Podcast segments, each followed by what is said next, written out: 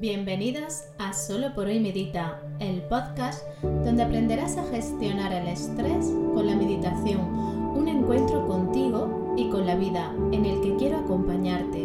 Soy Mariluz Panadero, mamá, emprendedora y terapeuta ocupacional.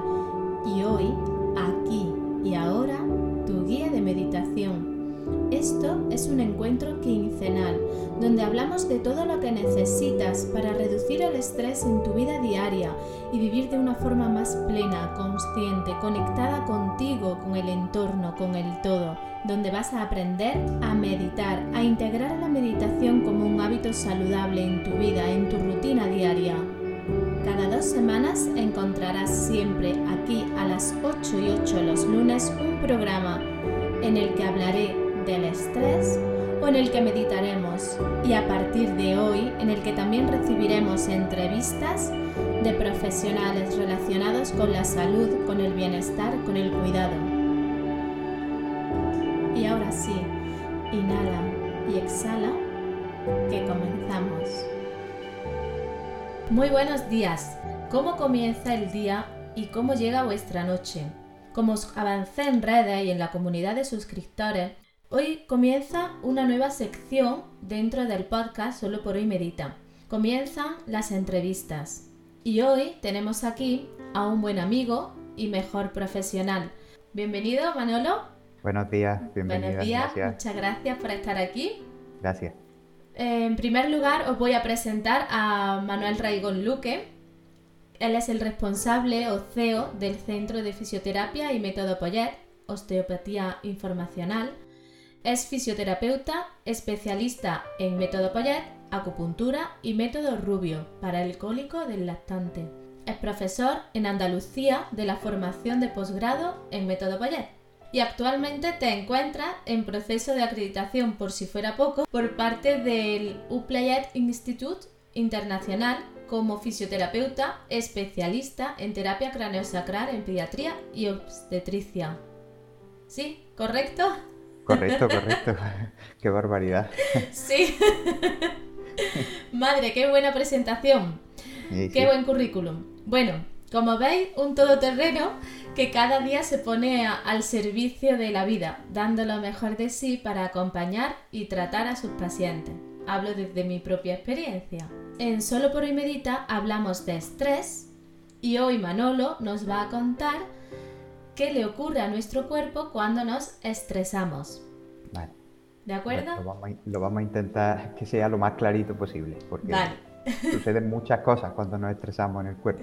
Bueno, yo espero que en esta entrevista pues quede una idea generalizada, no, esto no es una masterclass, no es una formación, pero sí Que, que, los oyentes se lleven una idea de, de, qué nos ocurre cuando nos estresamos, qué le ocurre al cuerpo y, y qué pueden hacer. Antes de comenzar la entrevista, como eres un poco un conejillo de indias por ser el primero, te quiero explicar que siempre voy a hacer cinco preguntas a los entrevistados que iré intercalando a lo largo de, la entrevista. Y son preguntas porque más allá de vuestro perfil profesional, lo que yo quiero destacar en la entrevista es vuestro perfil humano. Porque en realidad acudimos a los profesionales tanto por ese currículum del que hemos hablado antes, pero también por lo que desprendemos, por, esa energía y por lo que nos conecta con nosotros. Eso que no se ve, pero que se siente. Sí, sí. Aquí te lanzo la primera pregunta.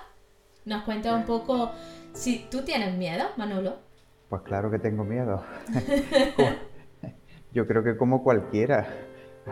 Yo no conozco a nadie que no tenga miedo. Sí, sí, claro que tengo miedo. Tengo miedo en todos los aspectos de mi vida. Eh, afortunadamente, pues muchos con el trabajo personal, con la experiencia profesional y todo eso pues se van, se van matizando, se van integrando, se van controlando para que no sean invalidantes, pero miedo hay, claro. Desde el típico miedo profesional como autónomo que soy a qué pasará el mes que viene, que bueno, aunque gracias a Dios son muchos años de ejercicio profesional y, bueno, la, situación es buena, pero mm, siempre la inseguridad que genera el ser autónomo, pues ese miedo, por ejemplo, está ahí. Y luego, pues los miedos, miedos también, hay un miedo que tengo ahí que supongo que también estará ligado al tema profesional y al tema personal, que es el miedo a la enfermedad, el miedo al dolor. Eh, yo creo que como, como sanitario es una cosa que viene también asociada. El miedo no es una herramienta más para, para sobrevivir. ¿eh? Lo que hay es que hombre, gestionarlo adecuadamente para que no sea de ayuda y no nos paralice y nos invalide. Si no tuviéramos miedo a los depredadores, no estaríamos ahora hablando tú y yo. Claro. Porque no hubieran comido a todos los humanos y no hubiéramos sobrevivido como especie. Me alegro que, que hayas abierto un poco y te hayas mostrado tu parte humana. Bueno, qué importante es saber el sentido que tiene lo que hacemos, es decir, su esencia y nuestra pasión. Porque esto es lo que antes te decía, esto es lo que verdaderamente llega cuando nos mueve pasión en nuestro trabajo, cuando nos gusta, vibramos en una energía, emitimos una vibración que, llega, ¿no? Y, y claro que un buen profesional debe de estar formado, pero también tiene que estar disponible mental y emocionalmente para ponerse al servicio, porque en tu caso te llegan pacientes con, de mucho tipo, pero la mayoría con esos miedos de los que hemos hablado al principio, con mucho dolor, con bloqueos emocionales, ¿verdad? Y esta era la siguiente pregunta, que es importante que un profesional sanitario también se cuide, importante y necesario. Es fundamental, es fundamental porque nosotros atendemos al paciente, eh, a la persona que llega, digo paciente porque es la, deformación, ¿no? pero a la persona que, acude a nosotros, pues eh, se le atiende desde donde uno se encuentra. Entonces, cuanto mejor sea esa situación y esa posición en la que te encuentras, es mejor lugar estás para poder atender a esa persona. John A. Player, el médico americano que creó la terapia cráneo-sacral, nos decía mucho una frase que era, trátense, pasen por la camilla. Eh, nuestra palpación, la palpación que utilizamos con el método Poyet y con la técnica de terapia craniosacral es una palpación muy suave y, en argot técnico se le llama escucha, ¿vale? Porque es un poco como si estuviéramos escuchando la situación corporal, ¿no? No es que se oiga nada, sino que se le llama así. Eh, y él utilizaba un juego de palabras que me, que me encanta, que es eso, ¿no? Pasen por la camilla porque ¿quién no necesita ser escuchado hoy en día? Qué bueno. Sí, sí, sí, ese hombre era una persona muy grande. Y, y utilizaba esa, esa, ese, ese símil, ¿no?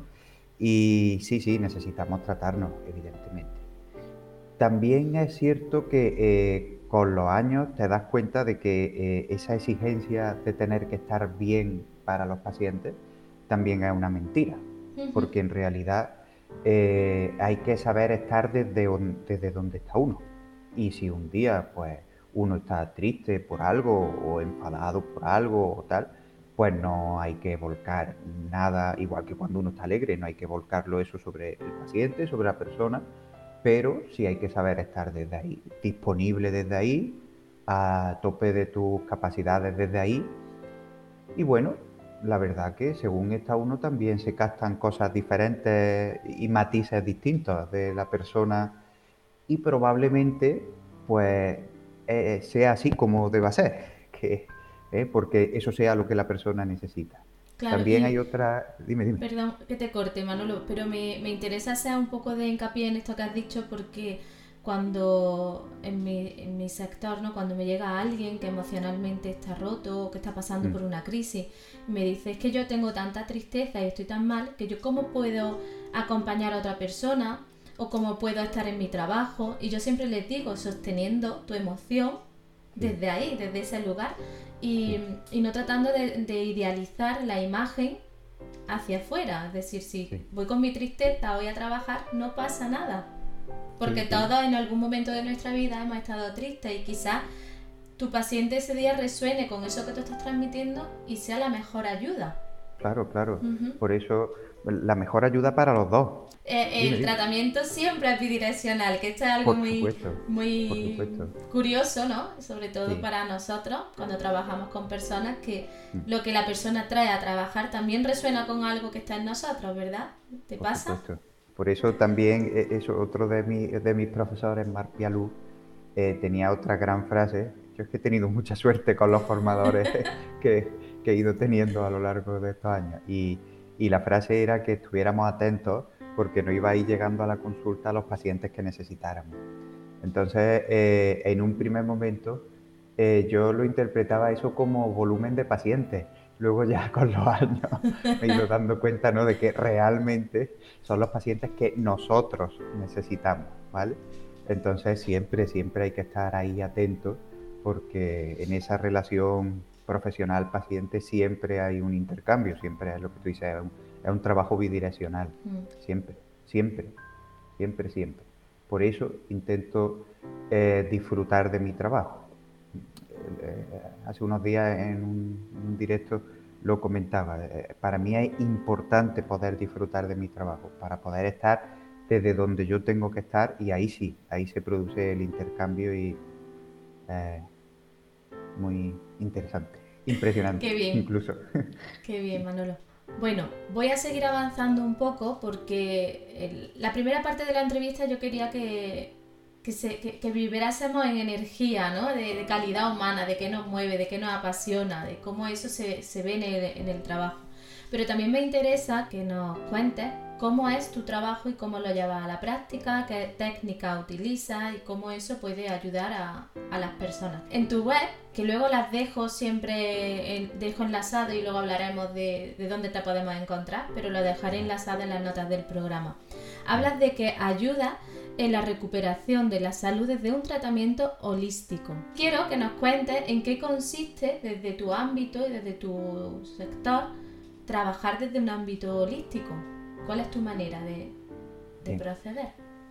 Eh, los fisioterapeutas, aunque haya todavía una imagen un poco como que trabajamos fundamentalmente a nivel articular y a nivel muscular, los fisioterapeutas, si nosotros queremos, por supuesto, cada cual trabaja como más oportuno le parece. Trabajamos con personas. Entonces es muy distinto trabajar, por decir una patología habitual, una lumbalgia, que una persona que viene a la consulta con lumbalgia. Si tú trabajas con una persona que viene a la consulta con una lumbalgia, ya de partida estás haciendo un enfoque holístico, porque no estás trabajando una columna lumbar, sino una persona con todas las circunstancias que tiene y que eh, toda esa mezcla ha llevado a que se produzca un resultado que se llama dolor lumbar. Entonces, el síntoma que hace que la persona acuda lo, tomo yo en consulta simplemente como, como, eso, como la punta del iceberg, como la, la, excusa que la persona ha tenido para poder acudir a la consulta. Pero detrás de eso hay mucho más, detrás de eso hay mucho más, porque las personas, al menos, podemos decir que tenemos tres componentes fundamentales, que es el cuerpo, el mental y el emocional. Vamos a decir por lo menos esos tres, ¿no? Entonces, mm, si uno de los tres al menos no va bien, ya todo el conjunto, todo el sistema no va bien. Se exprese ese no ir bien como se exprese, en el síntoma que sea, sea un síntoma físico, un síntoma de agitación mental, un síntoma a nivel emocional, pero los tres componentes tienen que estar lo más equilibrados posible. Entonces, ese es el enfoque que nosotros intentamos hacer como fisioterapeutas que somos, sin perderlo de vista. Nosotros no somos terapeutas, somos, pero desde el cuerpo también se puede llegar a la otra zona, igual que desde la otra zona se llega al cuerpo, igual que alguien se acuerda de algo y piensa en algo que le preocupa y se genera una emoción de miedo o de angustia y el corazón empieza a latirle más rápido y las pupilas se dilatan esos tres planos no, hay separación posible, ni aunque quisiéramos, no hay posible separación. Entonces, igual que desde ahí se influye sobre el cuerpo, también desde el cuerpo podemos influir a los otros niveles. Por eso el tratamiento es holístico, porque se trabaja a la persona, se intenta trabajar a la persona. También depende de lo que la persona nos pide. Claro, porque esto es lo que tú ofreces. Yo hablo mucho de la relación de ayuda. Y, y una cosa es lo que tú como profesional ofreces y otra cosa es lo que el paciente en el nivel en el que llega, en el estado en el que llega, puede tomar. que, entiendo que esto es a lo que tú te refieres cuando dices se intenta, ¿no? Porque eh, el paciente siempre va marcando hasta dónde puede profundizar en su proceso curativo. Por supuesto, por supuesto. Nosotros también tenemos ahí una frase que es también de Marc Pialú, del que nos dijo lo de que los pacientes llegarían los que necesitaran, que decía siempre seguir al paciente. ¿Cuál es el protocolo de actuación adecuado? Evidentemente con cada técnica tenemos unos protocolos, una guía, ¿vale? Algo sobre lo que, lo es funcionar, pero el, el, protocolo fundamental es seguir al paciente, seguir al paciente, ¿vale? Y en eso, en seguir al paciente, a la persona, tenemos que mm, contemplar todo ese sistema, porque seguir a la persona no es solo escuchar lo que te está diciendo con la boca porque si solo escucháramos lo que nos dice con la boca, probablemente nos equivocaríamos en el planteamiento del tratamiento. Hay que escucharlo todo, ¿vale? Hay que escucharlo todo. La boca hay veces que engaña. Hay otros parámetros que nosotros utilizamos en nuestros tratamientos que a esos no engañan nunca. Y a eso es lo que hay que seguir para ir a donde el paciente necesita, ¿vale? A donde la persona necesita, no a donde la boca te está diciendo. Claro, no, quiere decir que el paciente vaya con ninguna intención de engañarnos ni de contarnos una historia que no sea, pero lo que sale por la boca tiene ya todos nuestros filtros. Tiene todos nuestros filtros de nuestros un sistema de creencias, de, miedo, de... miedo, de, cómo vea eso, cómo nos ve esa persona a nosotros, cómo... Entonces eh, ahí tenemos que hacer también nosotros un trabajo de quitar esa distorsión para llegar a lo fundamental que es eso, poder seguirlo hasta llegar a donde, a donde haya que llegar ese día. Y cuando ya no haya que llegar más, eso el sistema te lo hace saber fácilmente, eso no, hay problema. No. Escuchando un poquito no, hay riesgo de ser invasivo. Mm, Manolo, como yo he sido persona paciente que ha acudido y que acude a tu consulta, sé de lo que me estás hablando. Pero quizá haya personas que cuando hablas del sistema y hablas de la escucha no les quede del todo claro a qué te estás refiriendo. El sistema es la persona en su conjunto. La persona con esos tres planos que hemos dicho, el plano físico puramente, el plano emocional y el plano mental. Y escuchar es utilizar las herramientas, las técnicas de tratamiento que, nosotros utilizamos, fundamentalmente. Si quieres te comento un poco de ellas. Sí. Eh, fundamentalmente eh, las técnicas son el método Poyet de osteopatía, eh, la terapia cráneo-sacral y la acupuntura. La acupuntura mm, que utilizamos, mm, una acupuntura completamente mezclada con, el método Poyet, con la técnica de osteopatía, porque ya mm, muchas veces incluso no pinchamos. Cuando se hace el diagnóstico pulsológico, el diagnóstico a nivel de acupuntura, y si fuera necesario eh, trabajar sobre alguna cosa, pues podemos, tenemos ya la opción con, este, este sistema de eh, o bien pinchar o bien trabajar una zona articular que corresponde a ese movimiento energético. ¿Vale? Eh, siguiendo esos parámetros de escucha, de escucha del movimiento corporal, del movimiento articular, del movimiento óseo y del, del, pulso para ver el tema acupuntura, pues te vas llegando a la conclusión de lo que el cuerpo necesita, porque nosotros eh, que eso también es una cosa importante por lo que el tratamiento es holístico, nosotros no decidimos lo que la persona necesita, lo que ese sistema necesita, sino que el sistema te lo da a la escucha de esos parámetros. Es que no, es fácil explicar en pocas palabras. Si nosotros decidiéramos lo que esa persona necesita, nos equivocaríamos habitualmente, porque también estamos actuando desde nuestros filtros y desde nuestra situación personal. Entonces, valorando, ¿eh? Eh, explorando un poquito esa movilidad de esas articulaciones, esa tal, sí llega a una conclusión de lo que el cuerpo necesita. Y eso es lo que hace. Eso es lo que hace. Y eso es lo que hace que el cuerpo vaya a ese nivel máximo de autorregulación, porque lo que nosotros intentamos con el tratamiento no es que se quite un dolor o que se quite un síntoma, sino que el cuerpo vaya a su nivel de funcionamiento óptimo para que toda la sintomatología desaparezca, sea cual sea. Porque el cuerpo, desde que nacemos, el cuerpo, la persona en conjunto, todas las herramientas que tenemos, y eso lo repito muchísimo, son para sobrevivir, son para sobrevivir. Únicamente cuando nosotros nos vamos saliendo un poquito de nuestro camino, pues necesitamos a veces ayuda externa, que es lo que hacemos nosotros, para devolver al cuerpo a esa capacidad máxima de autorregulación y de adaptación. La salud es adaptación. La persona que se puede adaptar a las circunstancias externas, ya sean emocionales, climatológicas, de cualquier tipo, y a las circunstancias de funcionamiento interno, esa persona está en salud. Cuando el cuerpo deja de poder adaptarse, empieza a enfermar. Una persona que se adapta bien al frío, no le pasa nada. Y una persona que no se adapta bien al frío, pues a lo mejor se resfría.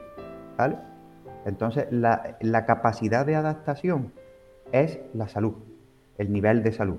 Y eso es lo que hacemos nosotros con el tratamiento. Intentar devolver al cuerpo a su capacidad máxima de adaptación, que es la salud. de ¿eh? fondo, a mí lo que me llega es confiar en el proceso de, curación de la persona, confiar en el cuerpo como, el sabio, ¿no? Como el que dirige aquí eh, todo, todo el cotarro, ¿no? Como... Totalmente, totalmente, totalmente. Es que e, eso es muy importante comprenderlo, que, que nosotros ya afortunadamente cada vez, cada vez se, escucha menos eso en consulta, ¿no? Pero eh, antes sí había mucha gente que llegaba y te decía que vengo a que me solucione, que vengo a que me cure. No, no, no, nosotros eso no podemos hacerlo.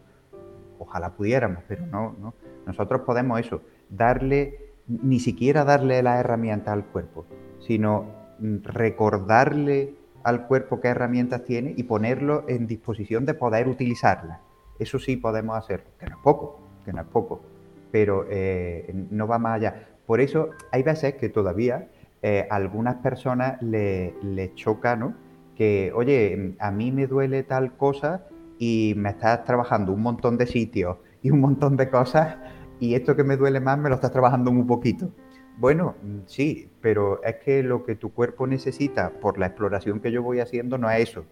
Entonces yo puedo o bien hacer lo que tu cabeza necesita para que tú te creas que es eso, o bien hacer lo que tu cuerpo de verdad necesita. Entonces, eso es un tratamiento holístico. Abordar la persona en su conjunto para hacer lo que esa persona necesita ese día y que el cuerpo vuelva a la máxima situación de potencia, de salud. Claro, y aquí eh, yo sí quiero que me puntualice un poco, me corrijas si no estoy en lo correcto pero cuando miramos a la persona desde un lugar holístico, no vemos sistemas independientes, vemos todo interconectado y por eso cuando tú hablabas de puede que venga con una lesión eh, y pidiendo eh, algo en una pierna y yo estoy trabajando todo el sistema y quizás estoy trabajando más en cráneo.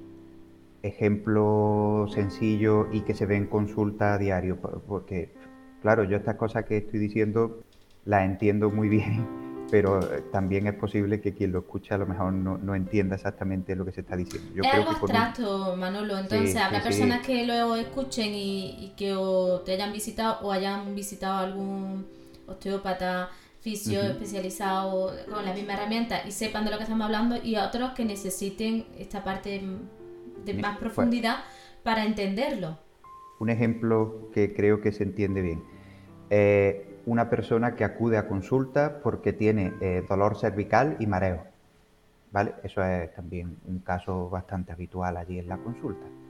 Entonces, hay personas que eh, lo estás tratando y te das cuenta pues que son opositores y pasan muchas horas estudiando y es una cuestión más mecánica y más puramente articular y más puramente corporal. Y luego hay otra persona que viene con el mismo caso aparentemente, con la misma sintomatología, dolor cervical y mareo, y cuando estás trabajando y la persona te está contando, pues te das cuenta de que se está enfrentando a una situación de estrés en su vida, del tipo que sea, emocional, personal, profesional, y está eso eh, compensándolo físicamente apretando mucho los dientes. Y al apretar mucho los dientes, pues eso está provocando unas tensiones musculares a nivel, eh, eh, a nivel de la nuca, que está haciendo que las dos primeras vértebras cervicales se desplacen cada una hacia un lado y presionen sobre una arteria que sube hacia, hacia dentro del cráneo, la arteria vértebro-basilar, y no riegue perfectamente y aparece el síntoma de mareo y la contractura cervical. El enfoque en esos dos casos, que aparentemente son iguales, es totalmente distinto. Porque en un caso hay que hacer un trabajo más puramente muscular y articular y recomendarle una serie de medidas de higiene postural y de estiramiento al opositor. Y en el otro caso, aparte de recolocar bien esas vertebritas, intentar relajar esa musculatura, habrá que intentar darle una vía para que esa persona saque fuera todas esas tensiones y a lo mejor hay que recomendarle que visite a un odontólogo por si necesita una férula de descarga y a lo mejor hay que recomendarle eh, o sugerirle que, si lo ve oportuno haga terapia si ve que la circunstancia no es capaz de gestionarla por sí mismo, ¿vale? Y el síntoma es el mismo, el síntoma es el mismo, el motivo de consulta es el mismo, que es dolor cervical y mareo, pero estamos hablando de dos cosas completamente distintas, ¿vale? O sea que es que eh, el síntoma, que es lo que te decía antes, es solo la punta del iceberg. Y ahí se puede llegar por múltiples caminos.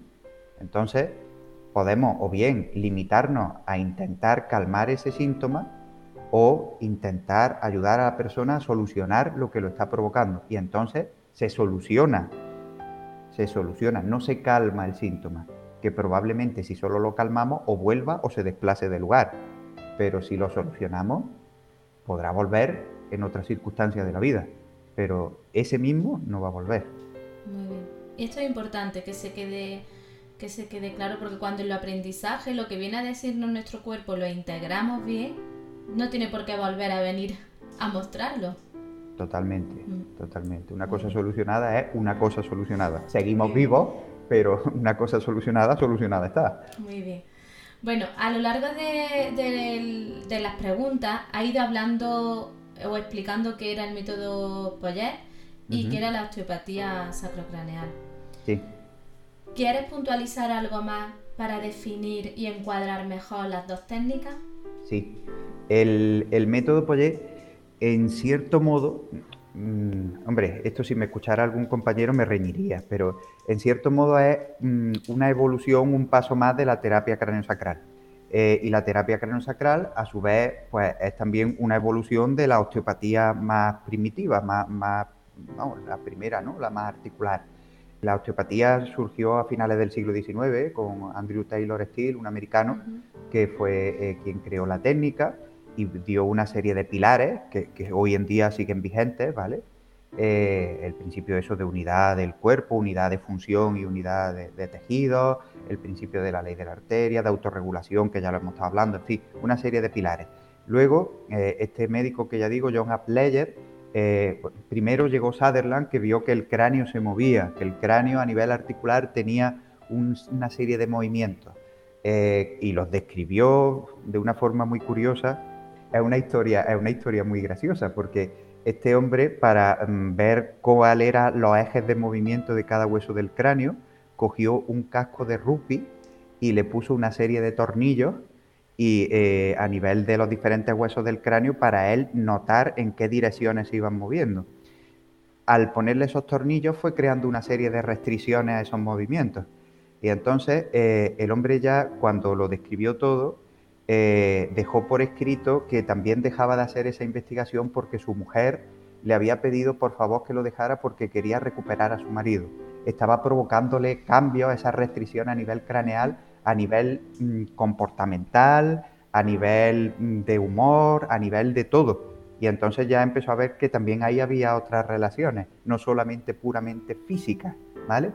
Bueno, pues este hombre, Sutherland, ya, ya mm, describió el movimiento del cráneo. Llegó a Pleyer este médico americano, y vio que no solo el cráneo se movía, sino también la columna y el sacro, ¿vale? Y ya vio que eso era a través de la dura madre, de una de las membranas que hay a nivel intracraneal y que envuelven el sistema nervioso, eh, y ya se describió el sistema cráneo-sacro, por eso él la terapia que creó fue la terapia cráneo-sacral, y vio que cada hueso del cráneo, de la columna y del sacro hace un pequeño movimiento, un movimiento que es involuntario, que no es el que nosotros hacemos al movernos, ¿vale? Que, es un movimiento muy suave, en unos ciclos, en un vaivén que, que se hace en unos 8-12 ciclos por minuto. Y luego llegó Poyet, que era un fisioterapeuta francés, y describió ese mismo movimiento en el resto de piezas del cuerpo. Y ya se empezó a hablar de la fascia, que hoy en día ya afortunadamente pues se sabe que es una cosa fundamental para nuestra vida. ¿eh? también los que trabajan mucho a nivel facial dicen que por su, buena, por, su buen funcionamiento vivimos y por su mal funcionamiento enfermamos, ¿no? porque realmente la fascia es lo que le da unidad a todo el cuerpo. El cuerpo funciona como una unidad por la fascia. Entonces, pues, ¿qué es? ¿Qué es?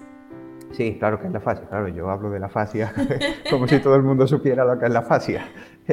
La fascia es un tejido eh, muy especializado, muy inteligente, porque además tiene memoria, eh, que eh, existe en todo el organismo. De hecho, si, si quitáramos todo, todo, todo, todo, todo menos la fascia, o sea, quitáramos huesos, órganos, sangre, líquidos, todo menos la fascia, quedaría como una especie de molde medio transparente, porque la fascia es translúcida, es un tejido muy fino, un molde en 3D nuestro, porque es, lo que nos da unidad anatómica y funcional, la fascia. Entonces es un tejido muy especializado que en diferentes zonas del cuerpo, que esto sí lo conocerá más la gente, pues recibe otros nombres, por ejemplo, a nivel digestivo recibe el nombre de peritoneo, o a nivel pulmonar recibe el nombre de pleura, o a nivel muscular recibe el nombre de, aponeurosis, pero eh, es todo es la fascia. Y esa fascia además tiene memoria, que desde hace muchos años había una teoría que era la teoría de la memoria tisular, de la memoria en los tejidos, y eso ya gracias a la investigación y al tiempo, pues se ha visto que esa memoria donde reside es la fascia. La fascia tiene tres componentes fundamentales. No, sé si nos estamos metiendo en mucha hondura. Tiene tres componentes, que es el agua, la elastina y el colágeno. La elastina eh, es la que tiene la memoria, porque la elastina vuelve siempre a su forma.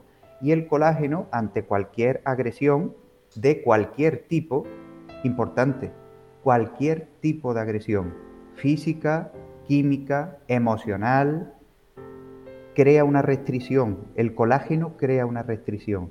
El colágeno se encoge y se retrae y crea una restricción. Como la elastina tiene memoria porque es maleable y puede volver, si nosotros liberamos esa restricción, la elastina vuelve a su sitio y la fascia vuelve a funcionar normalmente. ¿Qué ocurre? Que esa memoria, cuando se libera esa restricción, se libera también y se activa a través de una memoria. Y si el trauma no es físico, sino emocional, esa memoria emocional se va a liberar también, aunque haya un dolor físico, ¿vale? Porque esa restricción a nivel facial, cuando se va manteniendo a lo largo del tiempo, acaba por ocasionar un problema estructural, un problema físico. Cuento un caso tuve una paciente que venía con un problema de rodilla porque eh, había salido a correr, se había caído y se había roto la rótula, uno de los huesos de la rodilla. Al caer se golpeó en la rodilla y se rompió la rótula. Una cosa bastante física. Me caigo, me golpeo y se me rompe un hueso. Hasta ahora parece que no hay nada más, ¿no? Pues bueno, después de, hacer su periodo de inmovilización, hizo su tratamiento de fisioterapia eh, y luego vino a la consulta porque eh, se encontraba bastante bien, pero ella decía que no acababa de encontrarse bien del todo. Ella es una paciente de más tiempo, ella había hecho el tratamiento de fisioterapia en su localidad donde reside y dijo, bueno, no me acabo de encontrar bien, pues quería que tú me vieras un poquito.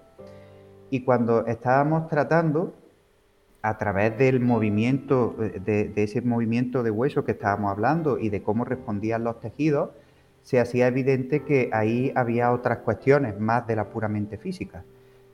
La persona, porque seguramente era lo que necesitaba y se le acompañó de la forma adecuada, pues llegó a la conclusión mm, de que eh, cuando se cayó y dio el golpe con la rodilla, lo primero que había sentido era eh, miedo, porque eh, se le preguntó ¿no? qué había sentido cuando se golpeó en la rodilla justo al sentir que tenía un daño. Y había sentido miedo. No había sentido, eh, uy, qué dolor más grande, ni había sentido, me caché en la más, ahora, mm, no sé, lo mismo me he hecho daño y no voy a poder ir a trabajar. No, no, había sentido miedo, ¿vale? En concreto esa emoción. Y un miedo que cuando se le preguntó, pues le llevó porque le recordó inmediatamente a un miedo que había sentido cuando tenía cinco años, el primer día que su padre eh, la llevó al cole y se tuvo que quedar sin su padre en el cole. Curiosamente, ese día que había salido a correr era el primer día que dejaba a su hijo recién nacido con una hermana para poder hacer deporte. Ya está. ¿Qué sucedió? Pues esa memoria se puso ahí en marcha y esa restricción a nivel de la fascia se liberó y la función de la rodilla se normalizó. Yo sabía, yo no sabía nada, ni yo tenía ni, idea de esa historia ni de nada, simplemente la persona pues pudo llegar a eso a través de poner en marcha esa tensión y que esa, esa memoria se liberara de ese tejido. Ella se hizo consciente, se dio cuenta de lo que se tuviera que dar cuenta y la rodilla se liberó. Y una semana después hablamos por teléfono y me dijo que se encontraba muy bien con la rodilla y no tuvo que volver a tratamiento. Es una forma de explicar lo que es un tratamiento holístico. Manolo, y de cómo todos los sistemas están conectados y de cómo tenemos memoria en la fascia y de, cómo, se conectan cosas que, nos pueden llevar a la enfermedad o a la limitación, porque en este caso ella estaba prácticamente recuperada físicamente, pero hay, en algo había en ella que no. Entonces, ¿cómo podemos seguir desde una limitación o cómo podemos sanar? Totalmente, ¿vale? y cómo eso se puede hacer desde, desde, un, desde el cuerpo, ¿vale? Desde la parte más física, que ya digo, como fisioterapeuta es lo que nosotros trabajamos, ¿vale? Y, y en eso consisten las técnicas de tratamiento, restaurar esa función a nivel articular, ¿vale? Con ese pequeño movimiento del hueso, por eso son técnicas tan suavitas, ¿vale? Restaurar esa función articular para que se normalice la función de la fascia y se normalice el funcionamiento de todo el sistema y al trabajar desde ese punto articular se llega al resto de sistemas. Entonces, si yo muevo a nivel articular, el resto de sistemas que están encima de ese se mueven, porque la fascia se inserta en hueso, el músculo se inserta en hueso, todo se inserta en hueso. Entonces, desde ahí, ¿eh? desde lo más puramente físico que es el hueso, acabamos por moverlo todo, incluso no queramos, incluso no lo pretendamos. ¿Vale? Bueno, ya tenemos claro, clarísimo creo, lo que es un tratamiento holístico, lo que era la evolución de la osteopatía hasta llegar al método Apoyer. Y, ahora quiero que nos cuentes un poco a quién tratas tú. Eh, técnicamente se le llama el Bayer persona, ¿no? Como qué perfil de persona, de paciente, de cliente llega a tu consulta o si está especializado en algún tema en concreto. Llegan todo tipo de pacientes, todo tipo de personas, con todo tipo de problemas de salud, pero evidentemente eh, siempre hay las patologías típicas de dolor de espalda, de dolores articulares, todo eso no falta, todo eso no falta nunca. Tema eso de dolores lumbares, dolores cervicales. Luego hay un campo que trabajamos bastante, con bastante frecuencia, que es el tema de embarazadas posparto y los bebés. Todo lo que es la maternidad, como, como me gusta a mí llamarlo, todo el periplo de la maternidad. Eso se trata también bastante, pero en realidad trabajamos con, todo tipo de pacientes. Hacemos fisioterapia general, también utilizamos el masaje y también utilizamos la electroterapia y el ultrasonido y tal, pero lo básico y lo gordo en consulta es eso, las técnicas que hemos dicho y todo este tipo de pacientes sería tu perfil diferencial, tu especialidad. Sí, sí, exactamente, porque como fisioterapeuta evidentemente trabajamos todo, pero eh, luego eso, eh, la especialización un poco es... Hay, otro campo un poquito de especialización que es el tema de oclusión y ATM, ¿vale? El tema de, la boca, digamos, para que sí. nos entendamos. el lenguaje. Sí, sí. Eh, entonces también ahí hay un campo importante, que eso también sería para ponernos ahí a hablar y poder estar hablando, porque también la boca dice mucho. Para la siguiente entrevista hablamos de la boca. La siguiente de la boca. Muy bien. Ahora te hago la, segunda pregunta que te dije que iba a ir intercalando y es si tienes alguna frase tipo mantra, tipo talismán, una afirmación que tú te repites, que, conecta contigo y que, te conecta. He tenido muchas, han ido cambiando a lo largo de los momentos de la vida. Van evolucionando como nosotros, ¿no? Sí, sí, sí. La, actual, la actual es eh, me amo y me acepto completamente. Mm. Yo creo que eh, me la repito para intentar convencerme. Muy bien, es que para eso, ¿eh? ¿No? Esa es la primera fase, creértelo. Exactamente, para intentar creérmelo. Bueno, aquí sí te digo que, bueno, el cerebro, pues igual que el músculo, se entrena, ¿no? Y ahora mismo lo estás entrenando, estás entrenándolo para, para eso y el cerebro nos da lo que le pedimos. Mm. Así que vas por muy buen camino. Gracias. Dentro de poco habrá mutado la frase eh, en otra. Eh, ya nos has contado cuáles son las lesiones que más tratas eh, y qué afecciones tratan más en tu centro. Nos hablas de problemas en columna, de contracturas, de dolor lumbar, cervical. ¿Qué relación guarda ese tipo de lesión o si la guarda con el estrés? Toda. guarda toda la relación. Eh, el estrés es también una herramienta de supervivencia. Otra más igual que el miedo. El estrés tiene muy mala prensa últimamente, desde hace unos años, pero simplemente es una herramienta de supervivencia. Gracias al estrés, pues hemos llegado al año 2020.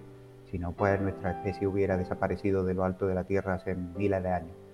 Entonces, el estrés es una, una situación ¿vale? que provoca que el cuerpo se active, segrega una serie de hormonas, adrenalina, cortisol, epinefrina, y todo el cuerpo se pone en marcha generalmente para o bien huir, o bien para atacar, o bien para defenderse de algún, de algún tipo de, agresión.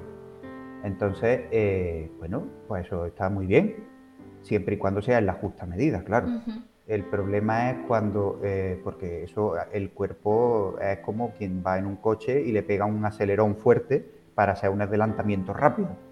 Bueno, para eso está preparado el coche, pero claro, si lo estamos haciendo permanentemente, al final probablemente el motor lo podamos romper. Pues lo mismo pasa con el cuerpo. Si lo estamos sometiendo continuamente a estrés, pues por muy buenos gestores de estrés que seamos, al final el cuerpo se resiente, porque el cuerpo tiene dos sistemas a nivel nervioso, el sistema simpático y el parasimpático, que uno activa y otro desactiva. Y entonces tienen que estar continuamente como una balanza, uno subiendo y otro bajando. Si siempre está uno arriba y otro abajo, al final la balanza se rompe y el cuerpo pues empieza a sufrir. Un ejemplo de esto es el síndrome de colon irritable. Eh, estamos sometidos a un tipo de estrés, el que sea, continuamente, y como el estrés provoca que nuestro aparato digestivo, nuestro sistema digestivo se active, empiece el, estómago a segregar más jugos gástricos, el colon a moverse más y tal, pues cuando eso lo hacemos permanentemente, al final las paredes musculares se contracturan de estar trabajando continuamente y o bien la persona está o estreñida o con diarrea, pero no hay un término medio de funcionamiento que es ahora toca transitar los alimentos para hacer la digestión, se transitan y luego descanso, sino que está siempre activo. Pues eso mismo pasa con el corazón, que si hay estrés late más rápido y luego se calma, pero si siempre hay estrés siempre está más rápido, con la tensión arterial, con todo.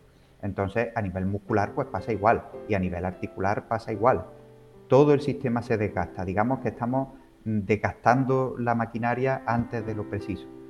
Entonces la gestión del estrés hoy en día es la herramienta fundamental para poder mantener la salud, porque con el tipo y el estilo de vida que llevamos, que muchas veces es muy poco apropiado para los mamíferos, pues mm, no sé, eh, eh, creo que más que luchar contra el estrés, y esto es una opinión personal, tal vez deberíamos aprender a gestionarlo. Efectivamente. Porque si no, creo la lucha en realidad es que es una lucha que vamos a perder, porque es un mecanismo necesario para nosotros. No, no podemos luchar contra algo que nos permite estar en la vida. Claro, Pero sí hemos forzado, como tú dices, la máquina y, y, tenemos que aprender a autorregularlo. Totalmente. Muy bien. Como trabajas con, con bebés en embarazo, en parto, Sí me gustaría que nos contases, porque eh, este podcast he escuchado por muchas madres, por madres, por embarazadas, con toda la que es la maternidad. Sí. Que nos cuentes si los bebés se estresan y cómo repercute en ellos, el embarazo, el parto, como eh, unas pequeñas, no profundizando demasiado, porque creo que esto nos da también para otra entrevista, te voy a tener fijo aquí, pero sí como para que estas mamás tengan esa conexión con ella y con su bebé y sepan cómo acompañar este estrés, ¿no? Perfecto. El embarazo no es una enfermedad, es una circunstancia fisiológica para la que eh, la mujer humana viene diseñada y viene preparada. Entonces, desde este punto de vista ya se vive con un poco menos de estrés. siempre se vive con nervios de que todo transcurra bien, que todo vaya bien, que el bebé se encuentre bien. Y bueno, pues como estamos vivos, estamos sometidos durante esos nueve meses, la mujer está sometida a una serie de circunstancias que en unos casos la activarán y en otros casos la desactivarán. Si estamos permanentemente activados, pues estará la mujer segregando permanentemente esas hormonas que hemos dicho antes y esas hormonas le llegan al bebé. El bebé que su único objetivo en la vida es sobrevivir. Esta frase es que no me canso de repetirla. me encanta eh, cuando te la escucho, porque es así, ¿no? Sí, sí, sí, su único objetivo es sobrevivir. Y, cuando está a nivel intrauterino también, ¿vale?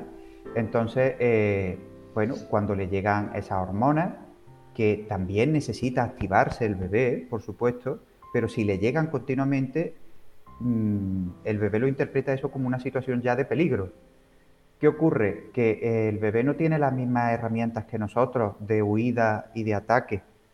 Entonces, eh, por ejemplo, se da una circunstancia intraútero en las primeras semanas eh, y se puede eso prolongar porque hay una respuesta que se llama respuesta de miedo paralizador, que eso está presente incluso en muchos adultos cuando no debería, porque eso en, la, semana 12 intraútero, o sea, eh, al final del primer trimestre, esa respuesta ya debe desaparecer. Pues si, un bebé está sometido mucho a eso, esa respuesta se, permanece y, lo que origina es que el bebé se quede paralizado. El embrión y el feto se quedan paralizados. Se quedan paralizados porque la mejor respuesta que estamos, daros cuenta que estamos hablando de nivel embrión, o sea, y feto. Esto es casi como, voy a poner un ejemplo, espero que se entienda, como, como un reptil todavía. Entonces, ¿qué hacen los reptiles? Me quedo muy quietecito a ver si no se me nota que estoy, me hago el muerto. Claro. Y a ver si, si pasan de mí, pasa el peligro y yo luego ya me reactivo. Entonces eso hacen los bebés. Y cuando eso pasa continuamente, pues hay un caso descrito que son los bebés CIR, que se llama, bebés de crecimiento intrauterino retardado. Y son bebés que es que eh, eh, han estado sometidos a un estrés tan grande que han estado todo el embarazo quietos y son bebés pequeñitos, de tamaño pequeño que son de poco peso, que son de poca estatura, que son de... Y ha sido por eso, ¿vale? Entonces, luego, pues los... Sí, curioso e interesante y, al mismo tiempo, hombre, un poco...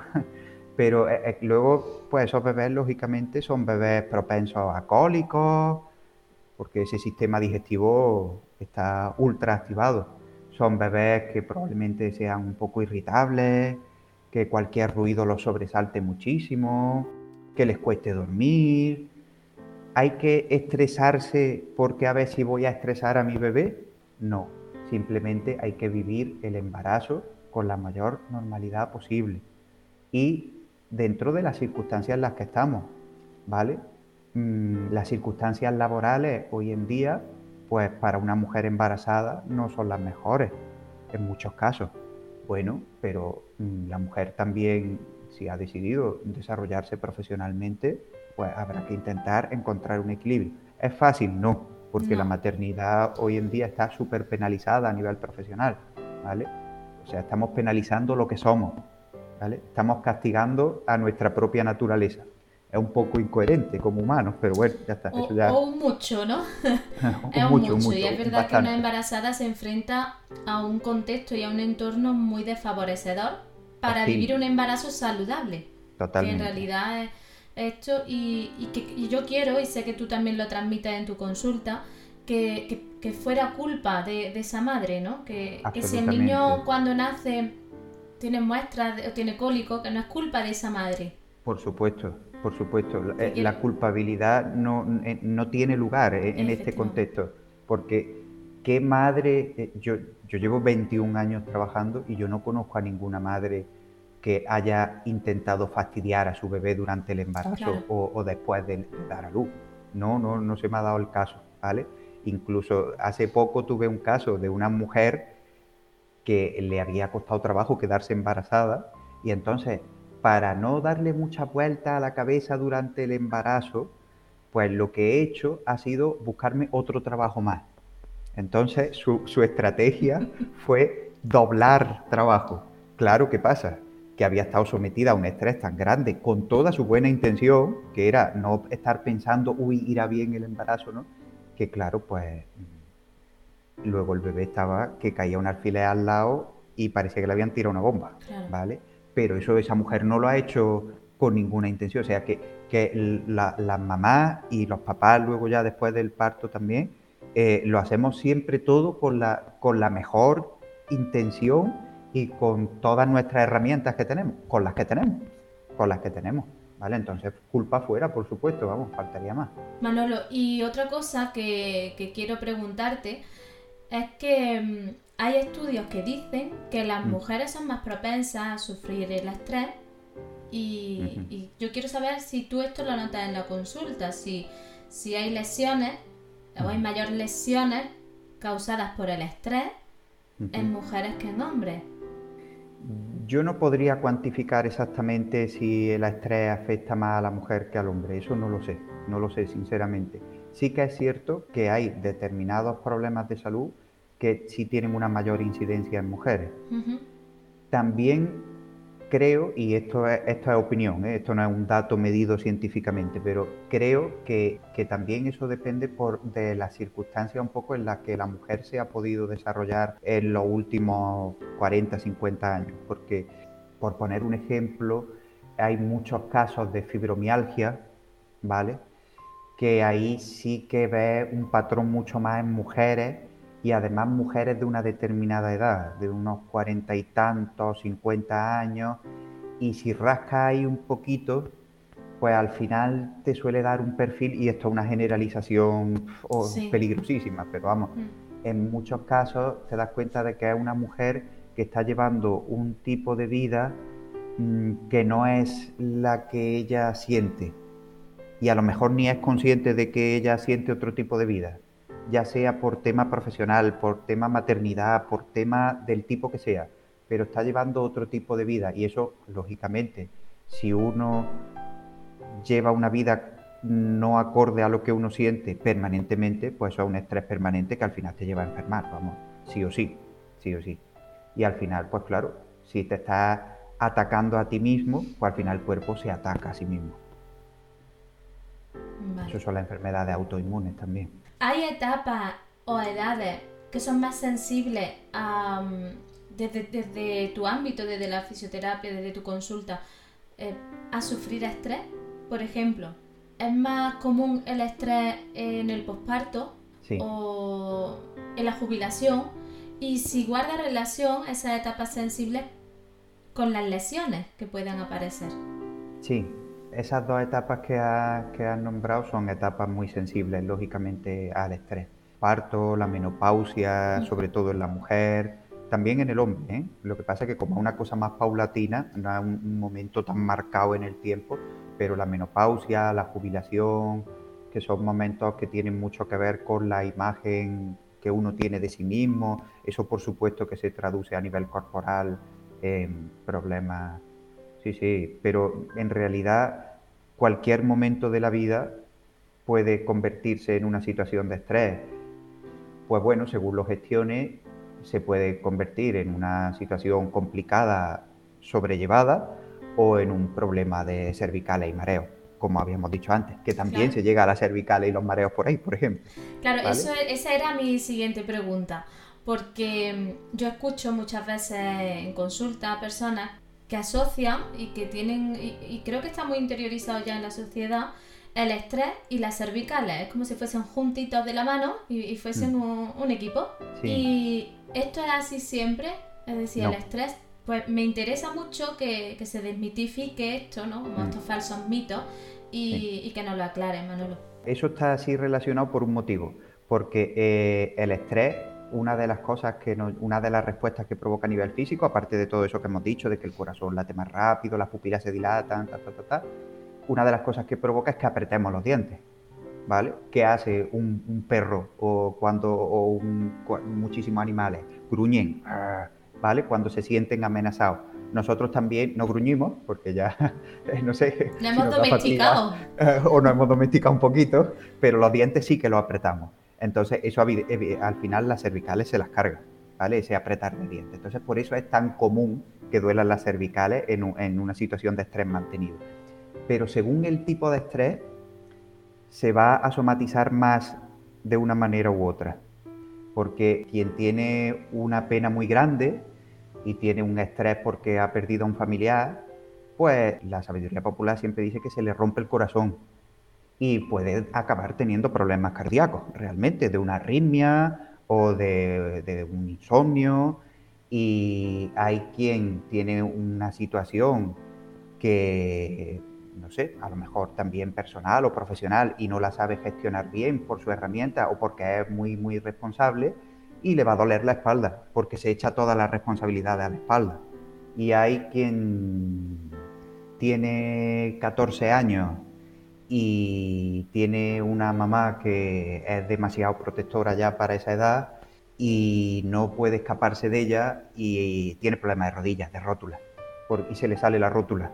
Y además se le sale siempre, las rótulas se salen siempre hacia afuera, porque está intentando salirse de la estructura que tenía a nivel familiar y de la imagen suya, que es lo que pasa en la adolescencia, se rompe la imagen que tenía de uno mismo y las, las rodillas que somatizan mucho eso, se rompen también, ¿vale? Entonces, en realidad, el estrés puede manifestarse de cualquier forma, de cualquier forma.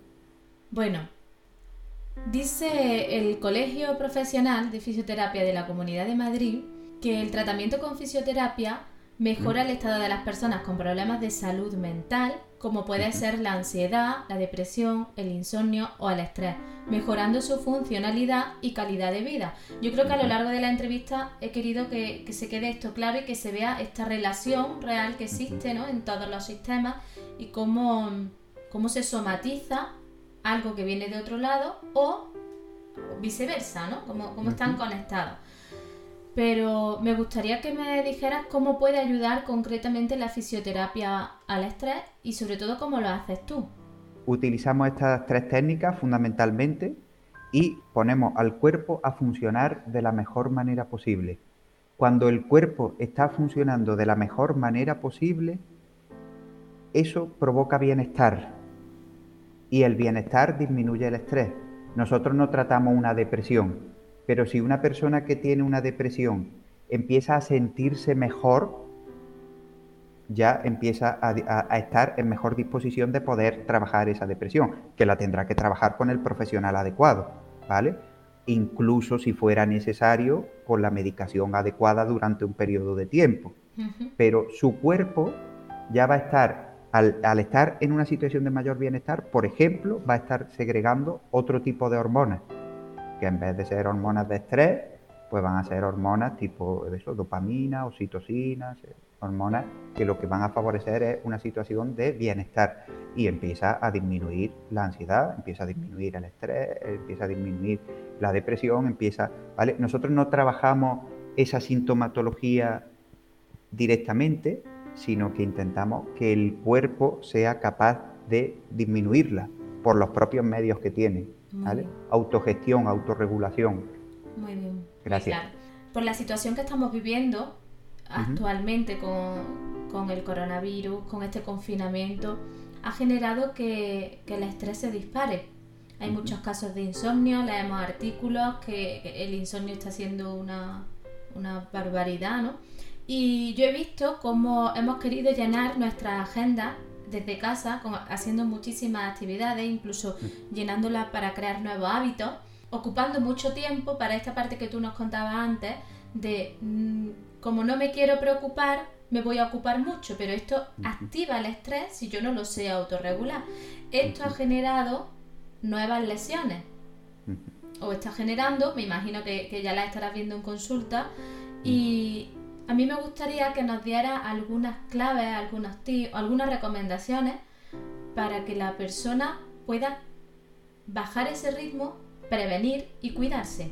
Lo primero que yo le recomendaría, casi a nivel personal más que profesional, a todo el mundo es que eh, aprovechara este tiempo para hacer un pequeño ejercicio de honestidad y ver qué ocurre cuando estoy conmigo mismo un ratito, sin tener que estar súper ocupado.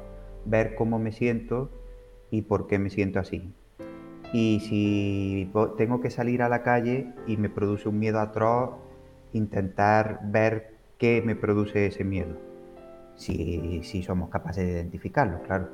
Y si tengo que volver a mi trabajo y se me produce una revolución enorme a nivel corporal, a ver qué sucede con ese trabajo o con las condiciones de trabajo. Eso sería lo primero que yo recomendaría a todo el mundo, un ejercicio un poquito de, honestidad, ¿vale? Porque esta es la gran oportunidad que nos está brindando este tiempo. Nos está dando tiempo para lo que no tenemos nunca, que es para estar con nosotros mismos. Muchas veces lo estamos rehuyendo. Bueno, a ver si queremos. Todo esto es absolutamente voluntario, por supuesto.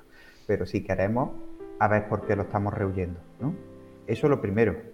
Luego, eh, a nivel de qué, eso, qué recomendaciones desde un punto de vista más físico se podría dar, pues evidentemente eh, en estas circunstancias de confinamiento habría que intentar llevar unas medidas de higiene de vida, pues similares a las generales, pero mm, adaptadas, ¿vale? Entonces, una buena higiene postural, que además nos movemos bastante menos, ¿vale? Cambiamos menos de postura, entonces una buena higiene postural para lo que estemos haciendo, una buena, eh, eh, un poquito de, movimiento, movimiento físico, no pretender de pronto, si no he hecho ejercicio en mi vida, ponerme en forma en 40 días, ¿vale? Sin, salir de casa. Una buena gestión del estrés y una buena gestión emocional, permitirme mm, sentirme como me sienta a lo largo de los días, que no todo el mundo tiene que estar súper feliz y haciendo videollamadas con los amigos, bebiendo cerveza y aplaudiendo por los balcones, que también podemos tener días de estar enfadados y preocupados por qué va a pasar con mi trabajo y mi negocio y tristes porque me siento triste y ya está, y a lo mejor sin un porqué, ¿vale? Entonces permitirnos, permitirnos esas emociones. Casi la mejor recomendación es esa, porque en realidad si permitimos que el cuerpo, que el sistema trabaje, y exprese lo que tenga que expresar, pues no va a enfermar. Si retenemos, pues va a enfermar y ya se va a manifestar, pues como hemos dicho antes, como sea, con una contractura, con un insomnio, si eso, si le estoy perdiendo el sentido a mi vida, pues aparecerá un insomnio, una taquicardia, una arritmia, que puede aparecer lo que sea, lo que sea. Pero el problema es ver el por qué, ¿no? ¿Qué, qué no estoy yo dejando salir? ¿Qué ocurre? Que muchas veces van a salir cosas que no es de estos 40 días. Entonces, a lo mejor lo primero que tenemos que darnos cuenta es que necesitamos ayuda de un profesional para, bueno, me he dado cuenta de que hay algunas parcelas de mi vida que necesitarían un retoquito y yo solo no soy capaz de gestionarlo. Pues bueno, para eso están los profesionales oportunos. Muy bien. Nos hemos parado, la vida nos ha parado y es como si la caja de Pandora se hubiese abierto y veo tanta basura que no sé qué hacer con todo lo que me estoy encontrando. Y, precisamente el miedo está generando un bloqueo para pedir ayuda.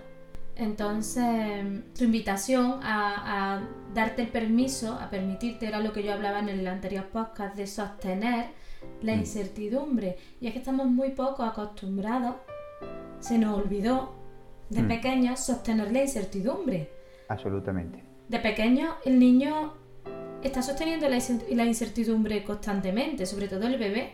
Es como, yo estoy aquí y qué, va a pasar? Pero tiene una confianza plena de alguien vendrá a darme de comer, ¿no? o si no lloro, pero ya, y, vendrá mi comida, ¿no? Pero la olvidamos, olvidamos sostener la incertidumbre y esta situación está generando tanta incertidumbre que está alterando todo nuestro sistema. Pero creo que es bueno que nos demos cuenta de que eh, en esa incertidumbre que genera el que no podemos controlarlo todo, y esta circunstancia se nos ha ido completamente de nuestro control, y nuestra vida ahora mismo está regida por normas que las dictan otros y que cambian de un día para otro, pues eh, bueno, que a pesar de eso la vida está siguiendo y tenemos una gran capacidad de adaptación y estamos saliendo adelante. Y además están saliendo muchísimas iniciativas que incluso a las propias personas que escuchan en entrevistas que surgen, que, están llevando a cabo esa iniciativa, les sorprende, ¿no? ¿Cómo ha salido esto de dentro de mí? No sabía que esto estaba dentro de mí. Vamos a darle salida, vamos a darle salida. Hemos salido del patrón encorsetado que llevábamos diario de hacer siempre lo mismo, vamos a ver qué sale de ahí. Confianza en nosotros mismos. Confianza y que eh, desde una situación de crisis se produce el encuentro, el encuentro ese con, con tu sombra mm. y, justo cuando conectas con tu sombra es cuando realmente cojas tu luz. Mm. Yo, confío en eso y, veo cómo las personas tienen que pasar por su proceso ansioso depresivo, su crisis, para resurgir, renacer y coger esos talentos, que es lo que tú dices, están cogiendo esencias suyas que antes no, en lugares que ellos no habían antes visitado y están poniéndola mm. al servicio. Hombre, y la sombra, esa sombra que todos tenemos, es otra gran, gran, gran fuerza de supervivencia, ¿eh? ¿Vale? Que la tenemos ahí escondida porque, bueno, en algún momento de la vida hemos creído que es necesario tenerla escondida, ¿vale? pero que eso, eso es una gran herramienta de supervivencia. O sea, vamos a sacarle partido a esa sombra. ¿eh? Muy bien, bueno, pues hemos empezado hablando de cómo te apasiona tu trabajo, nos has explicado en qué consiste, cómo, qué relación guarda el estrés, la lesión, recomendaciones para ahora para el confinamiento. Y ahora te llega la cuarta pregunta. Y en un podcast de meditación esta es obligada. ¿Tú meditas, Manolo? Sí, medito. Sí, medito. También pasa como la frase, ¿no? Como el mantra. También ha ido cambiando la forma de meditar a lo largo del tiempo, pero eh, sí, sí. Y actualmente utilizo una técnica de meditación que es el heartfulness, eh, la meditación en el corazón, es lo que estoy haciendo actualmente. Muy bien, cuéntanos un poco en qué consiste la técnica. Bueno, eh, en realidad una técnica súper sencilla consiste en sentarse, dedicar unos breves momentos a relajar un poquito el cuerpo y, observar un poquito cómo se encuentra uno a nivel mental, a nivel emocional y a nivel físico, si la mente está muy agitada o no, si hay alguna emoción predominante y, cómo está el cuerpo, si está relajado, si hay algún dolor, si hay algún algo. Y luego pues se dedica un ratito a estar atento se hace como una pequeña sugestión, digamos, una imaginación de que en el, en el corazón hubiera una fuente de luz y, te deja, te abandona en esa fuente de luz, ¿no? Te deja, encuentras refugio ahí. Y simplemente permanece ahí durante un ratito, observa después cómo se encuentra la cosa a nivel mental, a nivel corporal y a nivel emocional y se acabó. Se llama, e, e, en esa técnica se llama la condición, ¿no? Ver cuál es la condición y simplemente pues tomar conciencia de ella para intentar mantenerla un poquito hasta la siguiente meditación. Y es así de simple ¿eh? y así de rotunda. Y así de potente, porque va directo, va directo al corazón. Muy bien. Absolutamente. La pondremos en práctica en la escuela de luz. Bueno, Manolo, no quiero robarte más tiempo. Pero sí quiero que nos digas y que aproveches este espacio para contarnos dónde te podemos encontrar, cómo te localizamos y, que nos dejes enlazadas tus redes. Vale. Pues eh, la consulta, el centro donde yo trabajo está en Fernán Núñez. Para localizarnos, pedir cita o información o algo, pues está la propia web, en redes estamos en Instagram, en Facebook. Y la forma más directa es por teléfono y por WhatsApp muy bien. Bueno, y para terminar, y con tu permiso, ¿podemos coger tu mantra prestado? Por supuesto. ¿Lo repetimos? Sí, sí. Me amo y me acepto completamente. Con la sombra también, completamente. Ay, me amo y me acepto completamente. Y, y ahora he incluido y con la sombra también, ¿no? Sí, sí, completamente, completamente. bueno, pues hasta aquí el programa de hoy. Como veis, un programa especial más largo de lo habitual, pero con un gran contenido, información importante para todos nosotros. Hemos hablado de estrés, hemos hablado de pasión, hemos hablado del compromiso que tenemos los profesionales de la salud con el cuidado de nuestros pacientes o personas que asisten a consulta, pero también del compromiso que tenemos nosotros con nuestro cuidado para estar disponibles y al servicio de la vida. Hemos hablado de cómo el estrés repercute en el cuerpo y cómo se manifiesta, cuáles son las lesiones principales y cómo en esta situación de confinamiento podemos prevenir este, esta lesión y este deterioro. Hemos hablado de mucho, de meditación, de mantras. Muchas, muchas gracias Manolo por tu dedicación y por permitir este encuentro. Y ahora sí, me despido de todos y de todas vosotras. Nos volvemos a ver dentro de dos lunes a las 8 y 8 como siempre, aquí en Solo por Hoy Medita. Y ahora sí, Manolo, cerramos a la voz de tres con un Solo por hoy medita. ¿Junta? Vale. Sí, Una, sí. dos, tres. Solo, Solo por hoy por hoy medita. medita. Bueno, Manolo, y ahora nos queda la quinta pregunta. ¿Y a Anda. ti qué es lo que te estresa? Uy, a mí me estresa. Ahora que no nos oye a- nadie, nos lo cuentas. Sí, sí. Lo mismo que a todo el mundo. Me estresa el trabajo, me estresa mi casa, me estresa mis chiquillos, me estresa como cualquiera. ¿Qué ocurre? Que unos días, según yo esté, pues lo llevo mejor y otros días, según yo esté, lo llevo peor. Pero yo soy humano como cualquiera y tengo mis días y mis ratos.